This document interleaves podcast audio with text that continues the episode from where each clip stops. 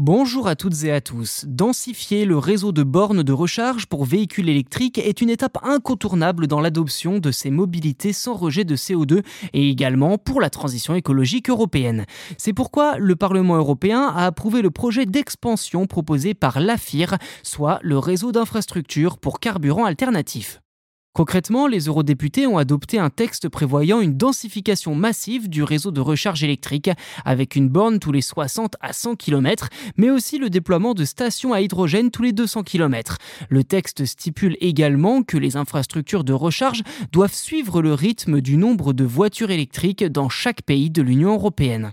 L'objectif de ce plan n'est pas seulement de rassurer les utilisateurs qui souhaitent passer à l'électrique, mais aussi de donner des garanties aux entreprises de transport en leur démontrant que les limites d'autonomie de leurs véhicules peuvent être contrebalancées par un réseau suffisamment dense.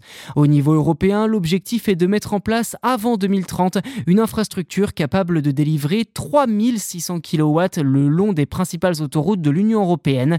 Pour les autoroutes secondaires, cette capacité devrait atteindre 1500 kW et équivaut à une borne tous les 100 km environ.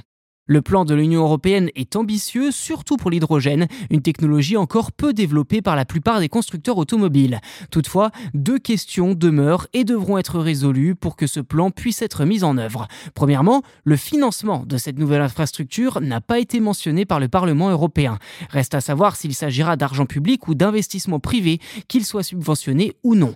Deuxièmement, il faut convaincre de nombreux pays membres de l'intérêt de tels investissements. En effet, si le réseau est déjà relativement structuré aux Pays-Bas, en Allemagne, voire même en France, il est bien moins fourni dans de nombreux autres pays, notamment à l'est de l'Europe, où le marché de l'automobile électrique est également moins développé.